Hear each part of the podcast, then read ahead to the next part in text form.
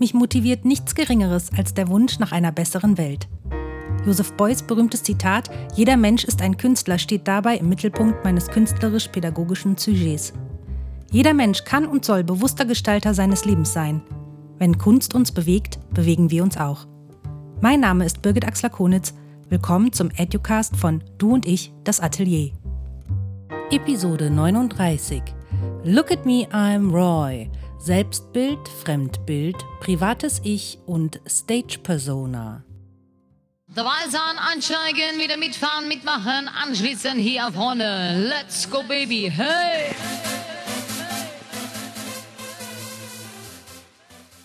Herzlich willkommen zur Reihe in der Reihe. Aktuell gebe ich einen Online-Workshop mit dem Titel Look at me, I'm Roy. Präsentationstraining und Anmoderationstechniken für MusikerInnen. Fünf Abende lang unterrichte ich gut ein Dutzend MusikerInnen und nutze die Möglichkeiten eines eigenen Educasts, um auch dich, liebe Zuhörerinnen und lieber Zuhörer, thematisch teilhaben zu lassen und gleichzeitig den Zoom-Shop medial zu ergänzen und zu begleiten. Ich hoffe, sowohl dir als auch meinen Workshop-TeilnehmerInnen zusätzliche Impulse und Denkanstöße mitgeben zu können. Heute im Angebot Selbstbild, Fremdbild, privates Ich und Stage Persona. Jeder Mensch hat eine bestimmte Vorstellung, wie er sein möchte und darüber, wie er gerade ist. Doch nicht immer stimmt das, was du von dir wahrnimmst, mit dem überein, wie andere dich wahrnehmen.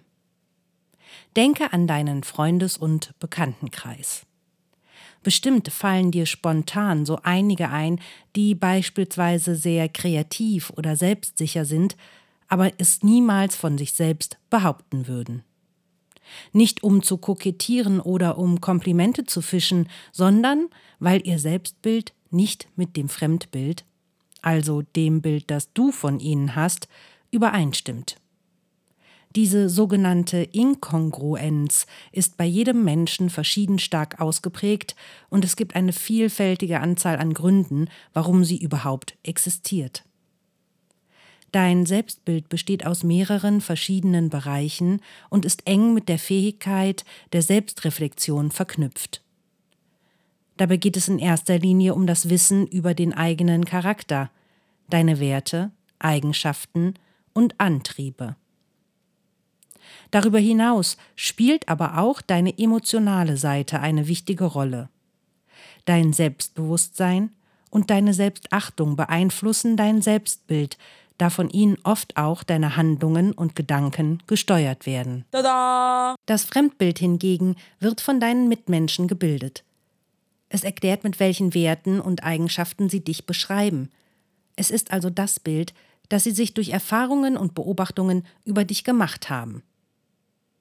Genauso wie das Selbstbild muss diese Wahrnehmung nicht dein wirkliches, wahres Ich repräsentieren, sondern ist lediglich ein subjektives Ergebnis der Schlussfolgerungen deines Gegenübers. Dieses Fremdbild über dich kann aber von Person zu Person unterschiedlich sein. Dir ist bestimmt schon einmal aufgefallen, dass du dich in verschiedenen Kreisen anders verhältst. Beispielsweise bist du vielleicht mit deinen engen Freunden viel selbstbewusster und offener als bei der Arbeit. Das kann natürlich daran liegen, dass du mit deinen KollegInnen einen weniger vertrauten Umgang hast, aber durchaus könnte auch das verschiedene Fremdbild der Grund sein. Das würde bedeuten, dass dein Verhalten und auch dein Selbstbild von dem Fremdbild anderer gesteuert werden kann. Wie kann das sein? What? Dein Selbstbild und dein Fremdbild sind keine voneinander abgekoppelten Wahrnehmungen. Ganz im Gegenteil, können sie sich in beide Richtungen beeinflussen.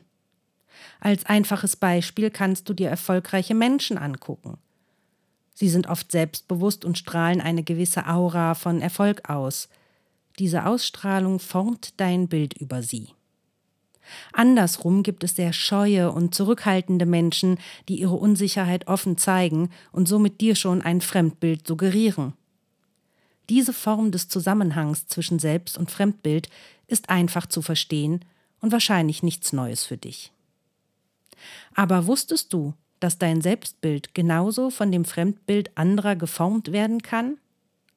Beispielsweise, wenn dich jemand oder ein gewisses Umfeld deine Fähigkeiten immer wieder anpreist und lobt, dann entwickelst du Stolz und das Selbstbewusstsein, dass du diese Fähigkeit tatsächlich besitzt.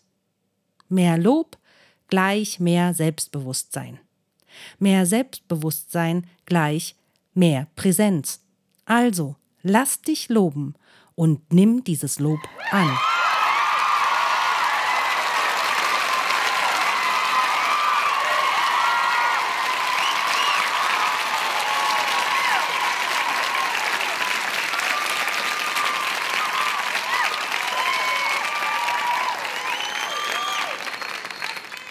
Ein Kniff, der dir ebenfalls bei deiner Performance helfen kann, ist, ganz bewusst zwischen der Bühnenperson und der Privatperson zu unterscheiden. Was so selbstverständlich klingt, ist für viele Künstlerinnen so gar nicht selbstverständlich. Im Wesentlichen geht es darum, sich bewusst zu machen, das Private und Persönliche im Backstage-Bereich zu belassen.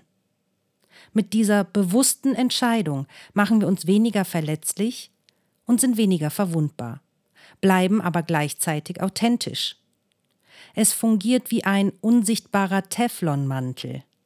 Wir können uns zeigen, ohne angeschossen zu werden. Oder, um ein anderes Bild zu benutzen, wir fahren, wie bei Raumschiff Enterprise, die Schutzschilde hoch.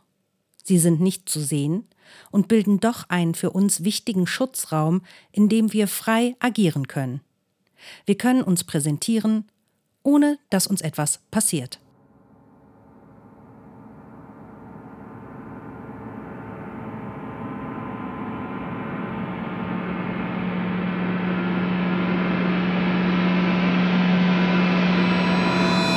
Dabei können uns Rituale unterstützen, zu dieser Bühnenperson zu werden. Der bewusst wahrgenommene Weg von der Wohnung zum Spielort letzte Vorbereitungen vor dem Auftritt, der Kontakt zum Publikum. All das sind wichtige Rituale. Eine weitere Möglichkeit, sich als Privatperson von der Bühnenperson zu trennen, ist die sogenannte Stage Persona. KünstlerInnen schaffen sich ganz bewusst Bühnenidentitäten, Aliasse, weil die Person auf der Bühne vom eigenen privaten Leben vollkommen abgelöst sein soll. Dabei kann dieser Prozess zur eigenen Kunstform werden, die künstlerische Identität zum Kunstwerk an sich. Als Persona wird in der Psychologie die nach außen hin gezeigte Einstellung eines Menschen bezeichnet, die seiner sozialen Anpassung dient und manchmal auch mit seinem Selbstbild identisch ist.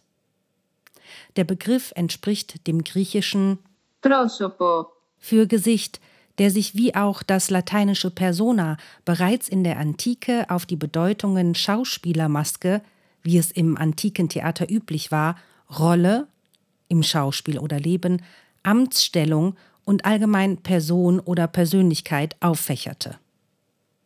Das Wort Persona wurde auch als das Hindurchtönen verstanden, resultierend aus der Bedeutung von personare, hindurchtönen, klingen lassen der Stimme des Schauspielers oder der Schauspielerin durch seine Maske, die seine Rolle typisierte.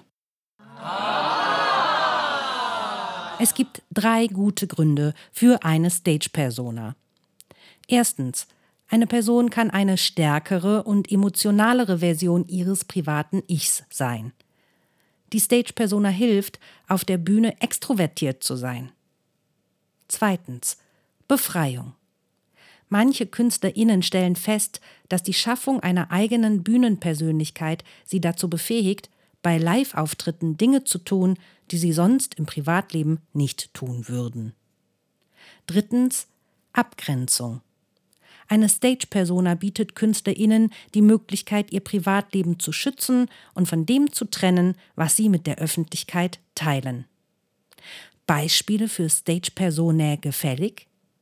Ziggy Stardust, Lady Gaga, The Notorious B.I.G., Cher, Lilo Wanders, Banksy, Kiss, Slipknot, Buckethead, Dick Brave and the Backbeats, Tina Turner, Marilyn Monroe, Atze Schröder, Pete Diddy, Tough Cup, Andrew 3000, Patch Adams, Conchita Wurst, Sebastian Bach, Blixer Margelt. Bis dahin, vielen Dank fürs Zuhören und vielleicht bis zum nächsten Mal beim Educast von Du und ich, das Atelier. Es grüßt freundlich Birgit Axler-Konitz.